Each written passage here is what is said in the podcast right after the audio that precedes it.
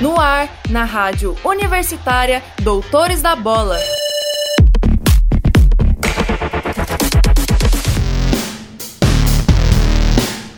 Olá, ouvinte! Seja bem-vindo ao Doutores da Bola, programa da rádio universitária que aborda semanalmente assuntos do mundo esportivo e que te deixa bem informado principalmente sobre o cenário do esporte em Goiás.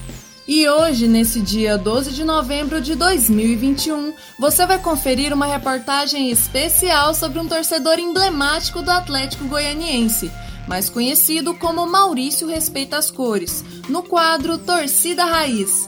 Com entrevistas com Kleber Ferreira, jornalista da Rádio Sagres, Pedro Bala, ex-jogador do Dragão, e seu Elpídio, ex-colega de Maurício da Charanga Respeita as Cores. E tendo em vista que novembro é o mês da consciência negra, vamos acompanhar uma produção especial acerca da luta antirracista no futebol, mais precisamente de um dos times pioneiros do movimento aqui no Brasil, o Vasco da Gama, com os camisas negras e a resposta histórica de 1924. Além disso, vamos conferir dois perfis de personalidades negras muito importantes da história do esporte mundial.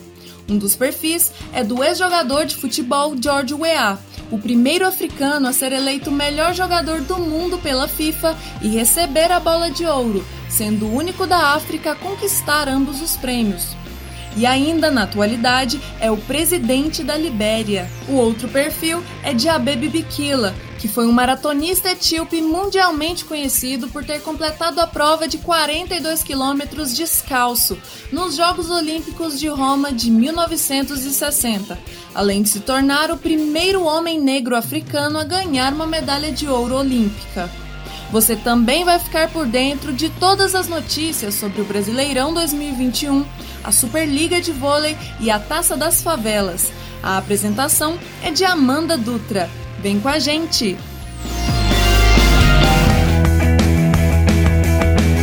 Giro Semanal.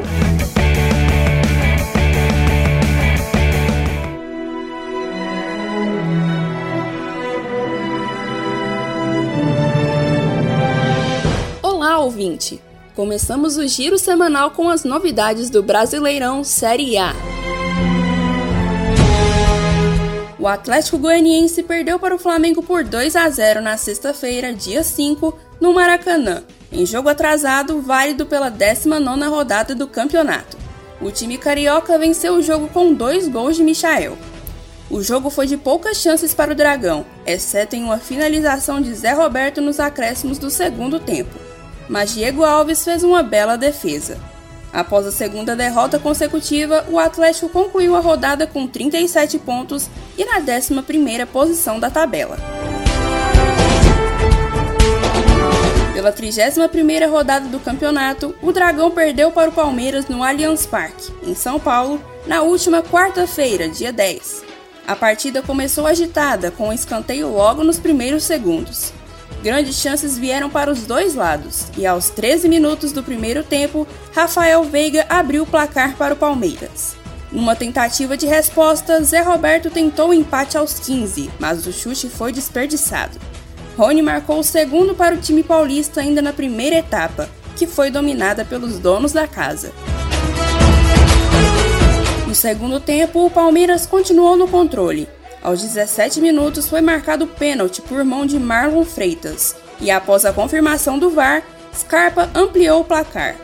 Com uma atuação pouco apagada, o Dragão tomou o quarto gol da partida aos 44 minutos, marcado por Breno Lopes.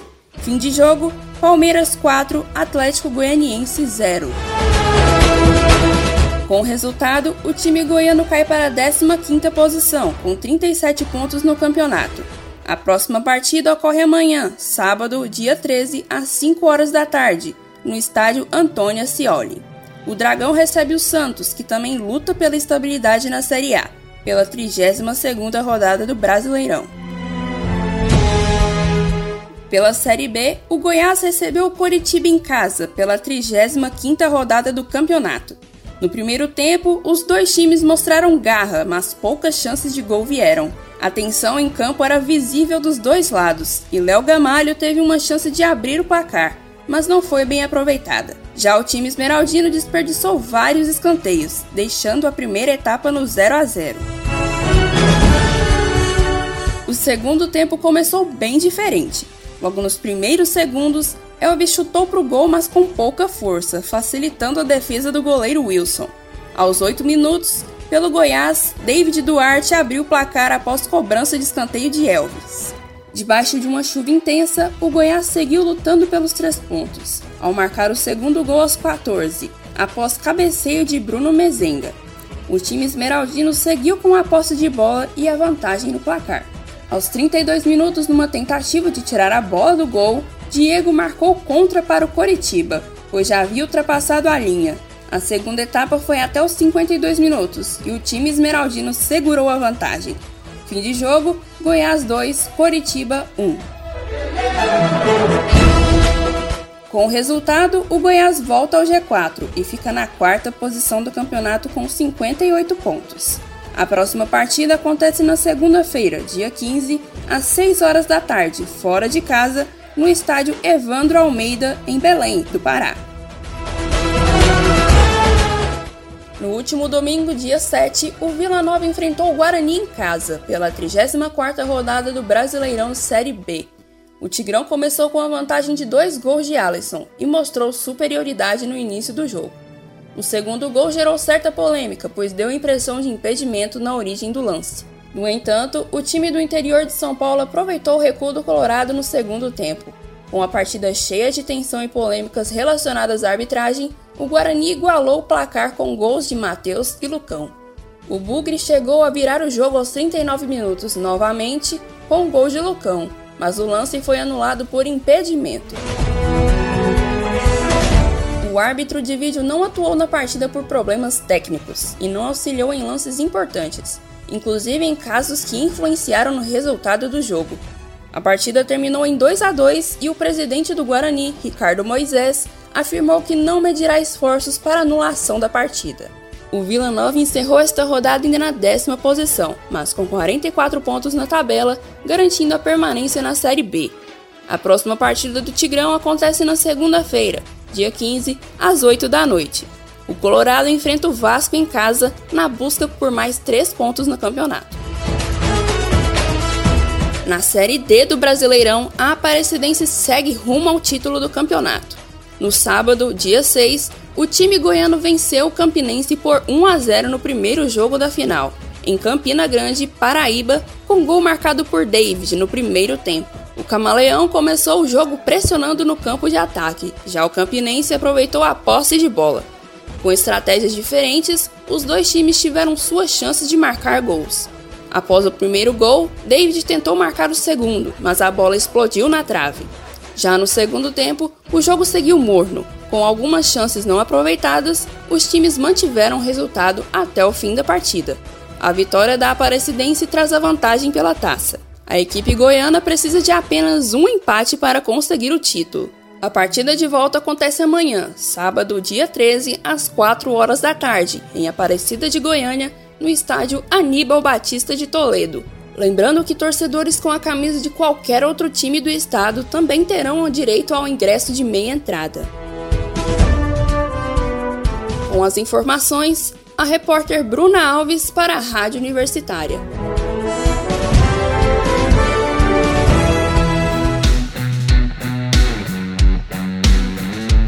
Bom, vamos falar agora sobre a partida do Goiás Vôlei que aconteceu no último sábado, dia 6 de novembro o Verdão perdeu mais uma vez. Esta já é sua terceira derrota seguida pela Superliga. Dessa vez, o Goiás Vôlei perdeu em casa ao jogar contra o Brasília. O jogo foi em Goiânia, no ginásio Luiz Torres de Abreu, na Serrinha. O clube esmeraldino perdeu por 3 sets a 0. O Goiás Vôlei foi dominado pelo Brasília durante todos os sets. Essa foi a terceira rodada nacional e o time goiano segue sem vitórias no campeonato. O primeiro set começou com erros de ambos os times, mas o Brasília conseguiu avançar no placar a partir da metade do set e finalizou com a parcial de 25 a 22. Já no segundo set, o time goiano se desconcentrou mais ainda, fazendo com que os erros aumentassem nos saques, ataques, recepções, também leituras erradas durante as tentativas de contra-ataque e espaços nos bloqueios. O Brasília fez 25 a 13. No terceiro e último set, o Goiás Vôlei teve uma ótima atuação e o time estava mais tranquilo. Os esmeraldinos mostraram uma variedade de ataques e boas defesas, mas isso não foi o suficiente e o Brasília conseguiu virar o jogo, finalizando com 28 a 26. Em entrevista ao repórter Udel Youssef, após a partida contra o time Brasília, o treinador do Goiás Vôlei, Marcão, faz uma avaliação do jogo e assume a culpa pela derrota. Primeiro set começamos bem, fazia até os seis primeiros pontos ali. Achei que o jogo ia ser mais equilibrado, estudado, estava tudo marcadinho. Encaixou. Aí teve uma passagem ali que a gente tomou três, quatro pontos seguidos, e aí o peso né, do erro. E aí eu assumo a culpa também de ter cobrado até uma forma mais assintosa, acho que os caras não responderam bem essa cobrança. No segundo, os caras sacaram muito bem, e aí dificultou demais a nossa ação de ataque. E quando a gente teve o ataque, ficou muito previsível as nossas escolhas, porque imagina só, quebra, quebra, ponto ponto, ponto ponto. Quando vem um passe bom, tem que jogar com meio e aí os caras queimam. Então fica muito sufocante e eles fizeram bem esse papel. Aí eu gostei muito do terceiro set, assim. A equipe correspondeu bem, a gente trocou lá tchau pelo Eric, não foi isso, o menino se laptou bem na ponta. E aí a equipe mostrou guerreiro, guerreiro, mas assim, como eu falei agora no final para eles, assuma a culpa, a gente precisa trabalhar mais ataque. A gente não pode. Passe teve vários momentos bons, a gente, principalmente no primeiro e terceiro set, a gente não soube aproveitar. E voleibol nesse nível é saque, que eles fizeram no segundo set, e muito ataque. A gente não conseguiu reproduzir nenhum nem outro. O Goiás Vôlei segue na lanterna da Superliga, contando com três derrotas nas três partidas que disputou e não venceu nenhum set no Nacional. Outro time que também está na lanterna na mesma situação é o Clube Mineiro Academia do Vôlei, que se encontra sem pontos devido às três derrotas consecutivas. Já em relação à liderança da tabela da Superliga, se encontram os times Sada Cruzeiro, de Minas Gerais, e o SESI São Paulo, sendo que as duas equipes venceram todas as partidas disputadas até o momento. O time goiano só vai jogar em casa novamente na quinta rodada e vai ser contra o Clube Paulista da ponta da tabela, SESI São Paulo. O jogo vai ocorrer no dia 17 de novembro, quarta-feira, no ginásio Goiânia Arena e vai poder contar com a presença do público para apoiar a equipe goiana. Vale lembrar que a Superliga de Vôlei Série A conta com 22 rodadas classificatórias e só depois começa as partidas eliminatórias. O Clube Esmeraldino vai ter sua próxima partida amanhã, às 9 horas da noite contra o time Guarulhos e será fora de casa no ginásio Arnaldo José Celeste. Com as informações, a repórter Amanda Caetano para a Rádio Universitária. Agora, ouvinte, vamos com atualizações sobre o novo decreto lançado em Goiânia acerca da ocupação de praças esportivas. Na última terça-feira, dia 9, a Prefeitura da capital soltou um documento autorizando a lotação máxima dos espaços esportivos na cidade. Ou seja, agora os times goianos já podem liberar 100% de seus estádios à torcida. A medida, que anteriormente permitia apenas 60% da ocupação desses espaços, começou a valer já no dia da liberação desse decreto. Tal flexibilização pôde ocorrer graças ao avanço na vacinação contra a Covid-19 e também com a queda no número de casos e mortes pela doença na capital de Goiás.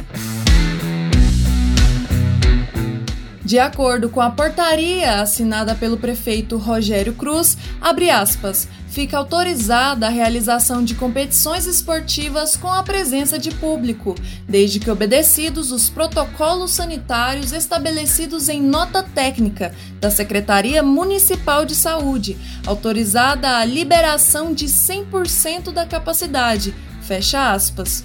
Ou seja, ainda fica determinado todos os protocolos de saúde, como o uso de máscaras e álcool em gel, além da obrigatoriedade de apresentar o cartão de vacinação completo ou testes negativos para Covid-19, caso seja solicitado ao torcedor no momento de entrada às praças esportivas. Amanda Dutra com as informações para a Rádio Universitária. Desse jeito. Salve Brasil! Pode crer. MC está acontecendo a segunda edição da Taça das Favelas, organizada pela Central Única das Favelas de Goiás. Ao todo, a competição conta com 93 equipes dos bairros de Goiânia, Aparecida e outras 10 cidades, sendo 23 times femininos. A primeira edição da Taça das Favelas aconteceu em 2019 e teve o Parque Ateneu de Goiânia como equipe campeã. A competição não foi realizada em 2020 devido à pandemia de coronavírus. Sendo assim, a edição de 2021 chega com expectativas de grande sucesso, como foi em 2019. O presidente da Central Única das Favelas em Goiás, Breno Cardoso, afirmou que o objetivo da competição ultrapassa as barreiras esportivas, representando uma grande mobilização social através do esporte gerando oportunidades para que jovens das periferias possam experimentar a inclusão social usando a ferramenta e a linguagem universal, que é o futebol. A Taça das Favelas já está nas fases eliminatórias. Das 93 equipes que iniciaram a competição, 32 no masculino estão classificadas. E no feminino, oito times já garantiram vaga nas quartas de finais. Os jogos da fase de mata-mata acontecerão nos próximos dias 13, 14 e 15 e vão ser disputados nos centros de treinamento do Goiás, Vila Nova e Atlético, em Goiânia, e também no Centro Olímpico Municipal de Aparecida de Goiânia. Já a grande final está marcada para o dia 11 de dezembro no Estádio Olímpico. Com as informações da Taça das Favelas, Gabriel Antonelli para a Rádio Universitária.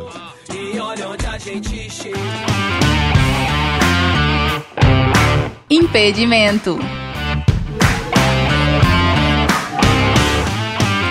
A seguir, um boletim especial produzido por Heitor Duarte acerca da luta antirracista no futebol, destacando o pioneirismo do clube de regatas Vasco da Gama.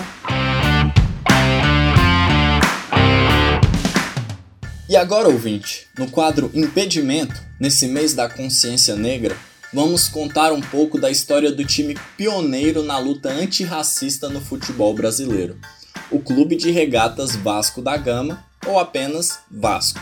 Como citado no Conheça o Hino do Vasco, do último programa, a equipe era, na verdade, um clube de remadores, fundado em 21 de agosto de 1898 Recebeu esse nome pois foi fundado no ano do quadricentenário da viagem do almirante português até o Oriente. O preto do escudo remete às águas desconhecidas, enquanto o branco, com a faixa diagonal, representa o caminho aberto pelo navegador. Contudo, o preto e branco também reforçam uma das principais marcas do time, a luta de classes e a luta antirracista. Além de ter o primeiro presidente negro, o Vasco conquistou o público mais popular depois da conquista de seu primeiro título, a Série B da Liga Metropolitana de Desportos Terrestres, LMDT, em 1922. Mas não foi esse o título que colocou os holofotes em cima do time. O clube, já no ano seguinte, pela Série A do torneio, com seu time de negros, pardos e operários, ganhou a competição incomodando bastante os times cariocas elitizados e preconceituosos que só aceitavam brancos. Apesar de outras equipes possuírem jogadores com essas características, como o Bangu, por exemplo, o Vasco foi o primeiro que realmente chegou a incomodá-los.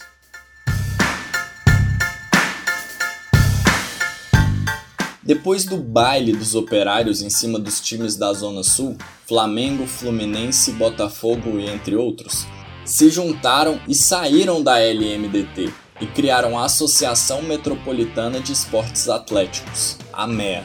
Eles deixaram o Vasco de fora com uma condição para entrarem: dispensar todos os 12 jogadores negros do time.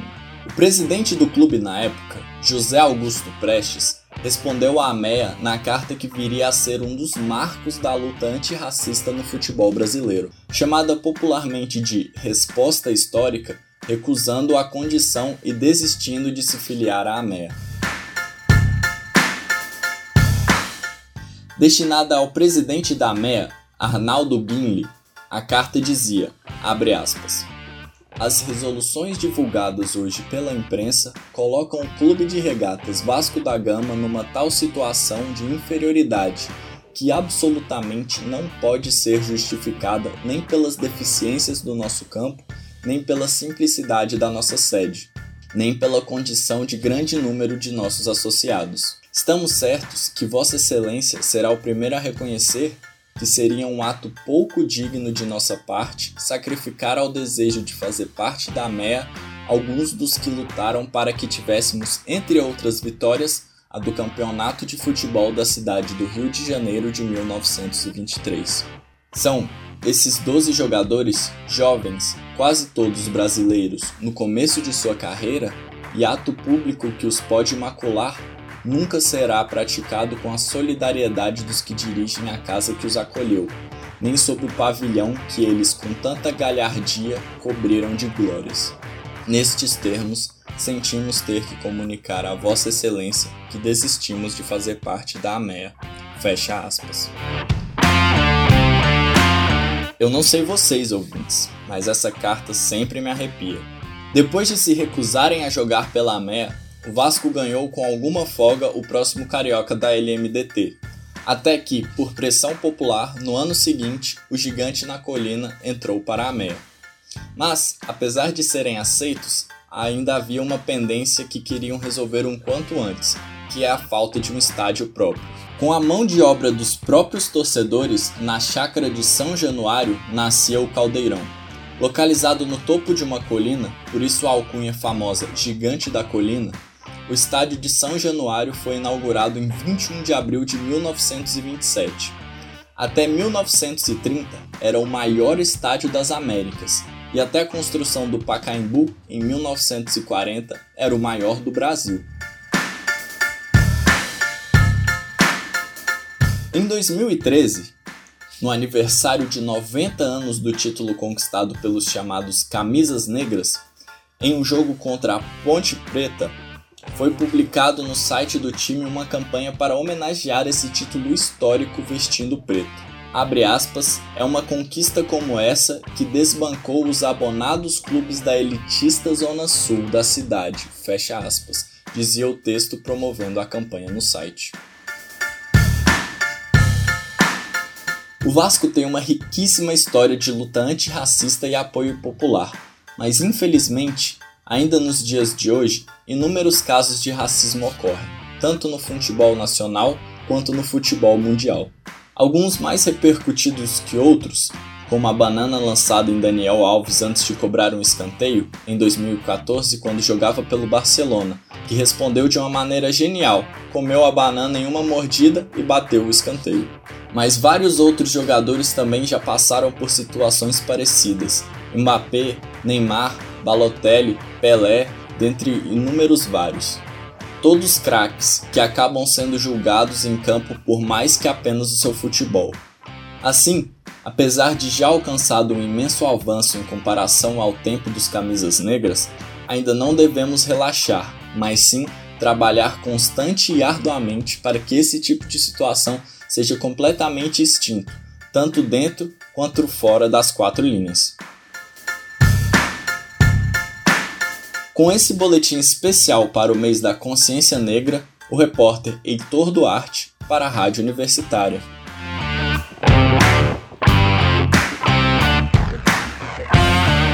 E confira agora dois perfis de personalidades negras importantes para o esporte mundial em uma produção de Vitor Santos.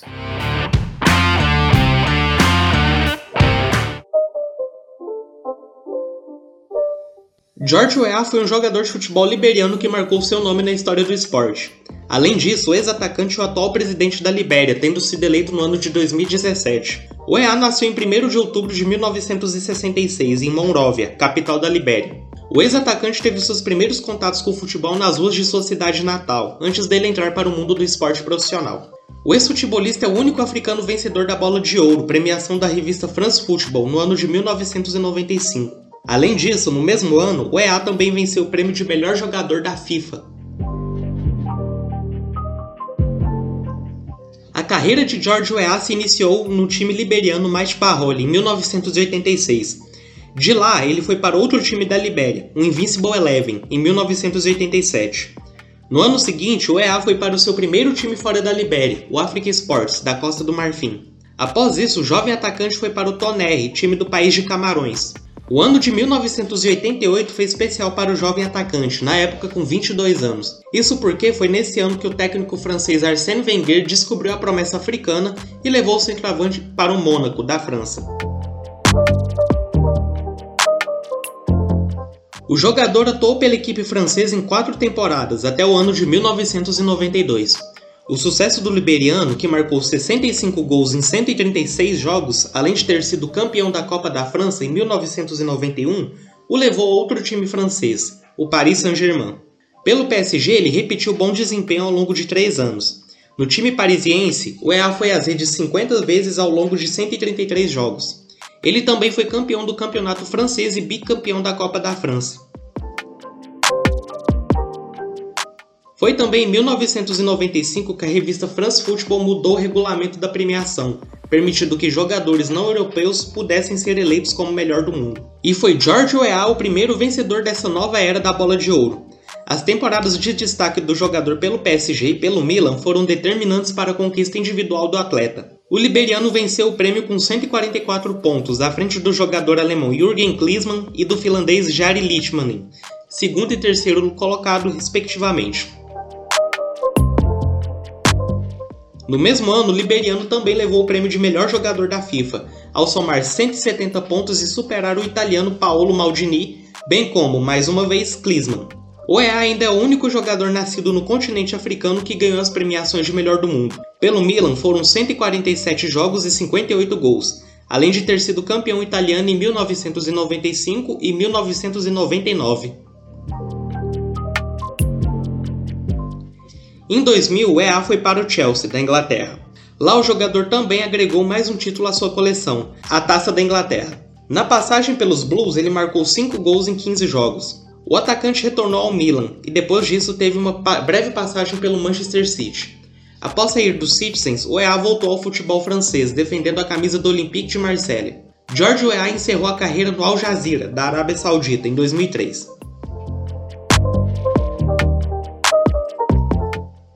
A figura de George Weah transcende o futebol. O jogador arcou com custos de viagens da seleção liberiana para a Copa Africana das Nações em 1996. A popularidade do jogador em seu país natal fez com que ele fosse eleito presidente da Libéria em 2017, tendo assumido o cargo em 2018.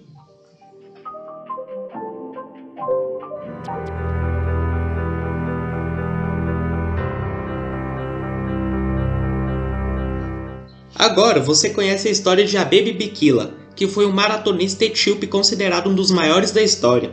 O atleta ficou mundialmente conhecido durante a prova dos 42 quilômetros das Olimpíadas de Roma, na Itália, no ano de 1960, onde correu descalço e mesmo assim ganhou a medalha de ouro. Na ocasião, Bikila foi chamado de última hora para o time de atletismo da Etiópia. O motivo disso foi a lesão do atleta Wami Biratu, que havia se machucado durante uma partida de futebol. Naquela edição dos Jogos, a Adidas era patrocinador oficial das Olimpíadas, os pares de tênis oferecidos pela marca Abikila não lhe agradaram, sendo que o próprio não os achou confortáveis. Por isso, a Baby Bikila decidiu correr descalço, da mesma forma como costumava treinar em seu país natal, a Etiópia. O atleta disse que, abre aspas, queria que o mundo soubesse que meu país, a Etiópia, sempre tinha conseguido suas vitórias com heroísmo e determinação. Fecha aspas. Bikila não só levou a medalha de ouro, como bateu o recorde mundial da prova na época, completando em 2 horas, 15 minutos e 16 segundos. Além disso, ele foi o primeiro negro africano a ganhar a medalha de ouro em Olimpíadas. Na época, a frase, abre aspas, foram necessários um milhão de soldados italianos para invadir a Etiópia, mas apenas um soldado etíope para conquistar Roma. Fecha aspas. Ficou famosa.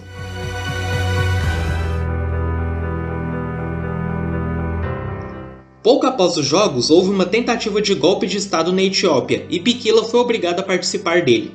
O maratonista não conhecia muita coisa de política e se recusou a matar qualquer autoridade. Após a queda do golpe, o fato dele não aceitar assassinar certas autoridades e dos sucessivos pedidos de clemência das pessoas por ele ter ganho a medalha de ouro foram decisivos para que a Baby Bikila não fosse condenado à morte.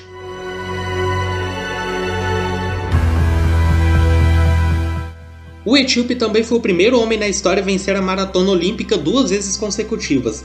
Isso porque em 1964, nos Jogos de Tóquio, Bikila, dessa vez usando o par de tênis de corrida devido ao regulamento olímpico daquele ano, venceu novamente a prova de 42 km e ainda por cima quebrou o próprio recorde, dessa vez completando a prova em 2 horas, 12 minutos e 12 segundos. O curioso é que, mais uma vez, o atleta quase ficou fora dessas Olimpíadas, o motivo disso foi que pouco mais de um mês antes do início dos Jogos de 1964, o maratonista passou por uma cirurgia por conta de uma apendicite aguda. Nos Jogos do México, em 1968, a Baby Bikila sofreu uma contusão no joelho no quilômetro 17 e assim teve que abandonar a prova, que seria sua última participação em Olimpíadas. Em 1969, Bikila, que na época estava com 39 anos de idade, sofreu um acidente de carro que o deixou paralítico. Quatro anos depois, em 1973, a Baby Bikila faleceu devido a uma hemorragia cerebral, complicação neurológica consequente do acidente. O atleta é tão importante para o esporte que a data de seu nascimento, 7 de agosto, é considerado o dia do maratonista. Coincidentemente, essa foi a data da final da maratona dos Jogos Olímpicos de Tóquio 2020, prova vencida pelo keniano Eliud Kipchoge.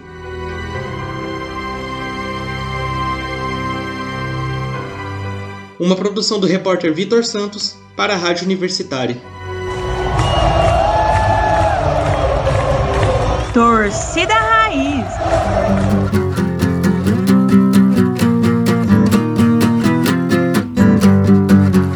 Hoje no quadro Torcida Raiz, você acompanha uma reportagem de Guilherme Oliveira sobre um atleticano símbolo para todos os campineiros, Maurício Celestino, mais conhecido como Respeito às Cores.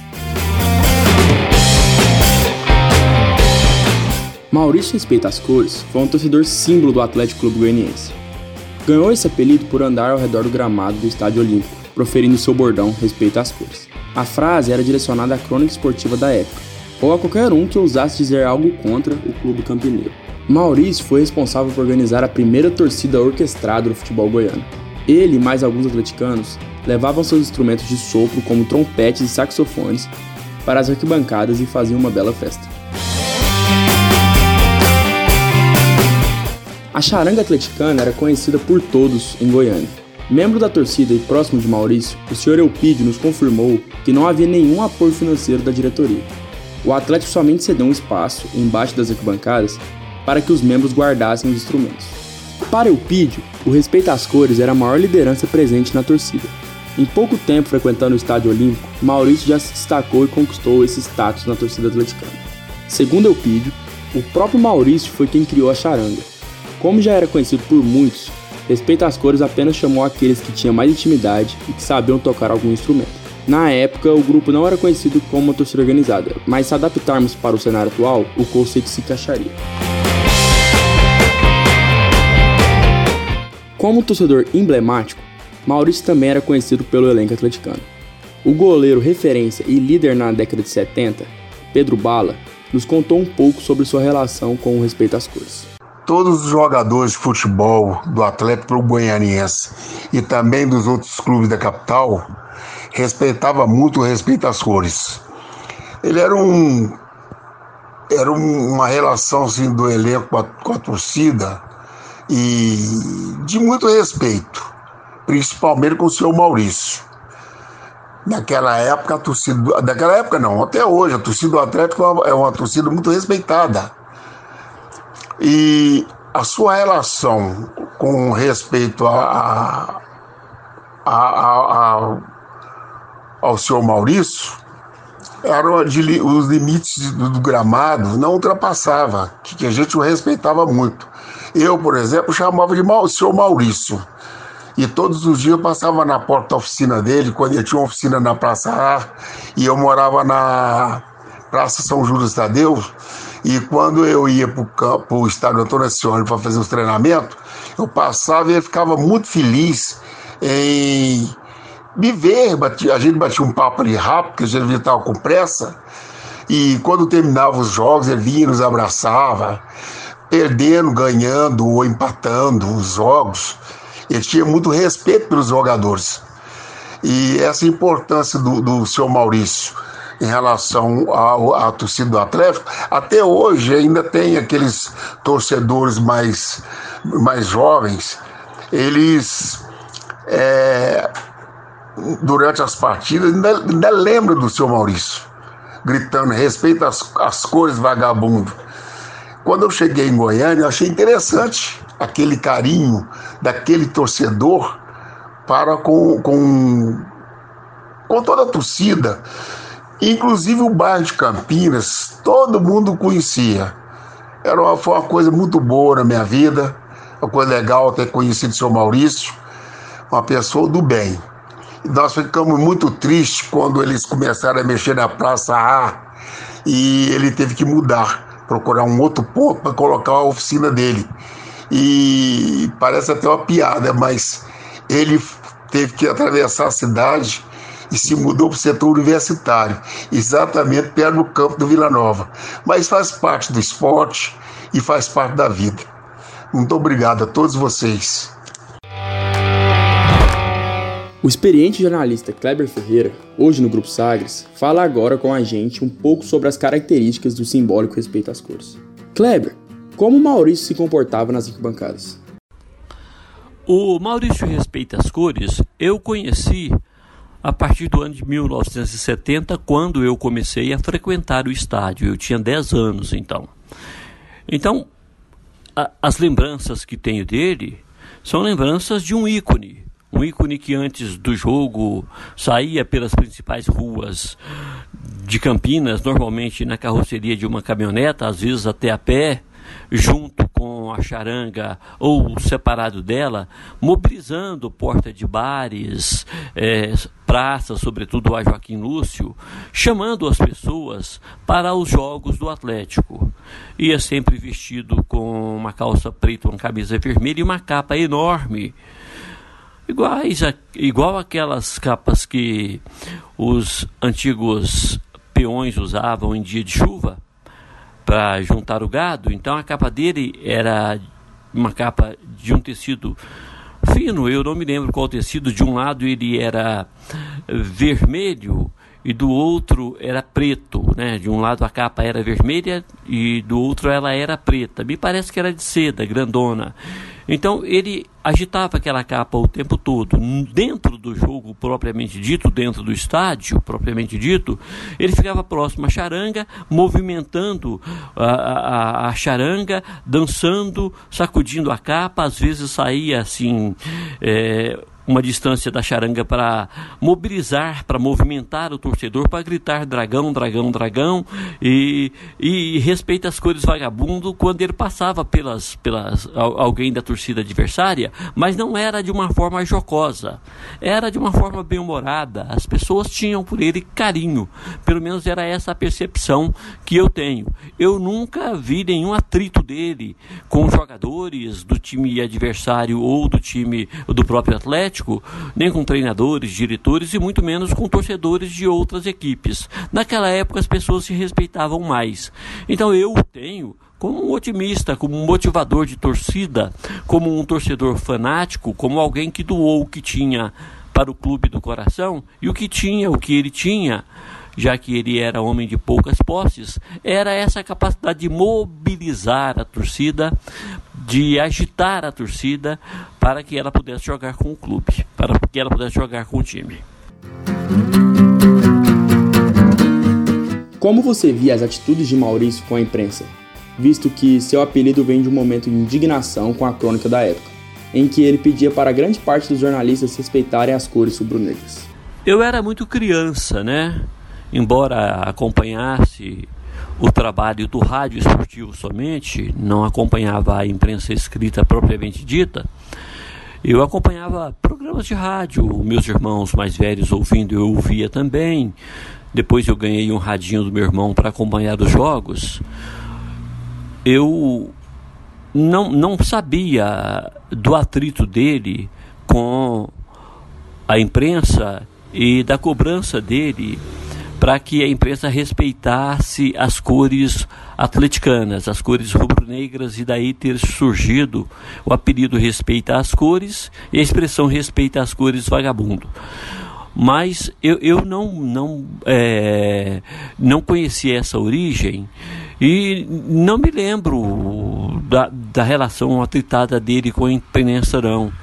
Ele gritava, parava em frente às cabines de rádio, agitava, e os locutores, os apresentadores de jornada, os repórteres, é, o entendiam. Não, não, eu não vi nenhum momento de atrito entre eles, não. Dava muita entrevista, não me lembro, embora fosse muito jovem, né?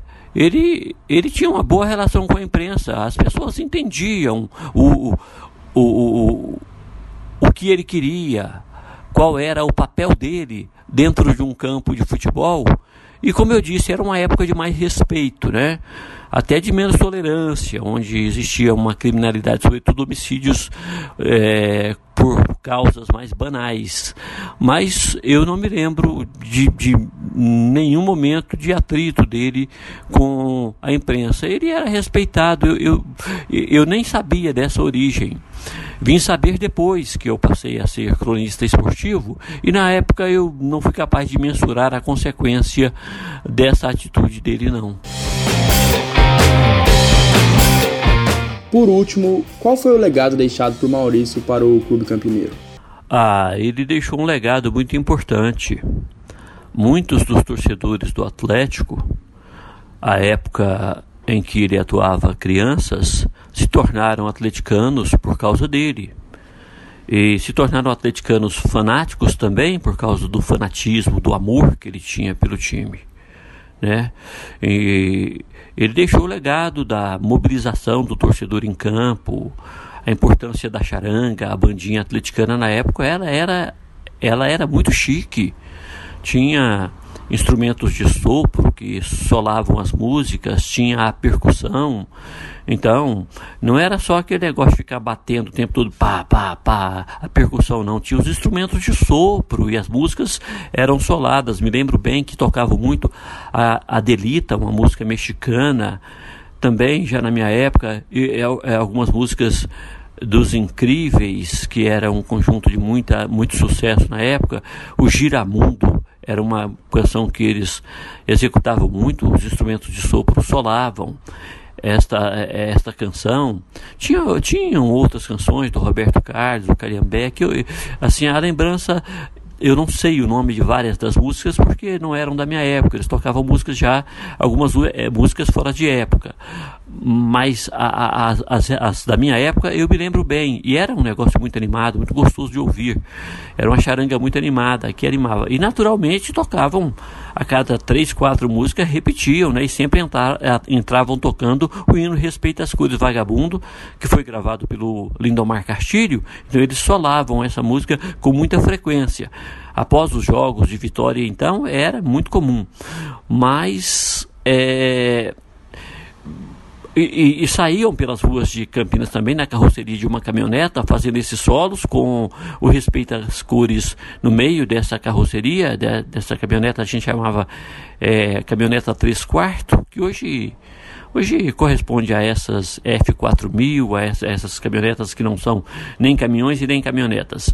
E a, a bandinha sentava é, ao lado, nas, nas laterais da, de, desta caminhoneta e o respeito das cores ia no meio da, da, da carroceria ali, mobilizando a torcida para comparecer ao jogo. E tinha um, um, uma corneta de alto-falante em cima desta caminhoneta e ele falava, mas não atrapalhava a banda tocar, não. Era um negócio muito legal. E ele deixa esse legado, o legado da importância de um motivador de torcida, do amor pelo clube e deixou muitos atleticanos conduzidos por ele que naturalmente geraram outros atleticanos em filhos, netos, sobrinhos, esposas. Este foi o grande legado, o legado de um clube alegre, de um clube popular. Né? O Atlético é um clube muito alegre, muito popular e, sobretudo, aquele respeito que ele tinha mobilizava a torcida do Atlético, não agredia a torcida adversária, e você pode ver que em jogos do Atlético não existe até hoje agressão por parte de torcedores do Atlético à torcida de outros clubes. Torcedor de outro clube que vai ao estádio Antônio Ascioli é sempre muito bem recebido e respeitado. Sai de lá, não tem agressão, não tem briga fora do estádio, nada, nada disso. E esse legado também vem dele, porque ele jamais, que eu tenha lembrança, praticou qualquer ato de ignorância ou agressão contra torcedores. Eu nunca vi. Por fim, encerramos o quadro Torcida Raiz com um trecho de uma música feita por atleticanos em homenagem ao Maurício Respeita as Coisas.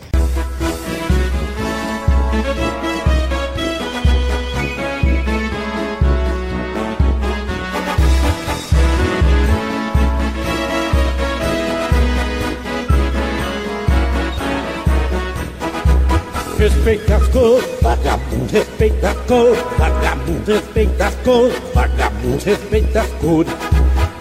Rubro-negro é o que sou desde criança, é uma herança da campininha das flores, da juventude ou da massa atleticana. Respeita as cores, bacana, respeita as cores. Sai da frente que o dragão é chapa quente. Sai da frente que o dragão põe pra quebrar. Galera como que enfeitiçada, torcida organizada, empurra o time pra ganhar. Atleticano, torcedor de coração, é a paixão que eu tenho neste mundo. Grito de guerra vem lá de dentro bem fundo. Respeita as cores, vagabundo, respeita as cores, vagabundo, respeita as cores, vagabundo, respeita as cores.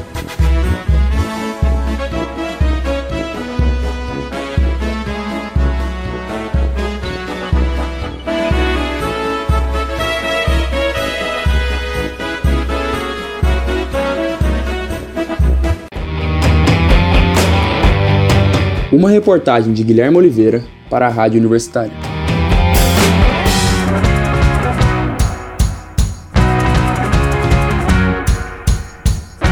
O Doutores da Bola de hoje vai ficando por aqui, com a apresentação de Amanda Dutra, produções e reportagens de Amanda Caetano, Amanda Dutra, Bruna Alves, Gabriel Antonelli, Guilherme Oliveira, Heitor Duarte e Vitor Santos. Os trabalhos técnicos foram de Maurício César, orientação do professor Ricardo Pavan e monitoria de Amanda Dutra. Siga a gente no Instagram, arroba Doutores da Bola, e no Twitter, arroba Doutores da Bola Underline. Acesse o site radio.ufg.br e fique muito bem informado. Acesse também o site do Doutores da Bola. Pesquise por Doutores da Bola UFG 870.wordpress.com e confira notícias e reportagens sobre o mundo esportivo. Você pode conferir o programa de hoje e também os anteriores no Spotify e Deezer. Basta procurar por Rádio Universitária UFG Laboratórios. Até a próxima!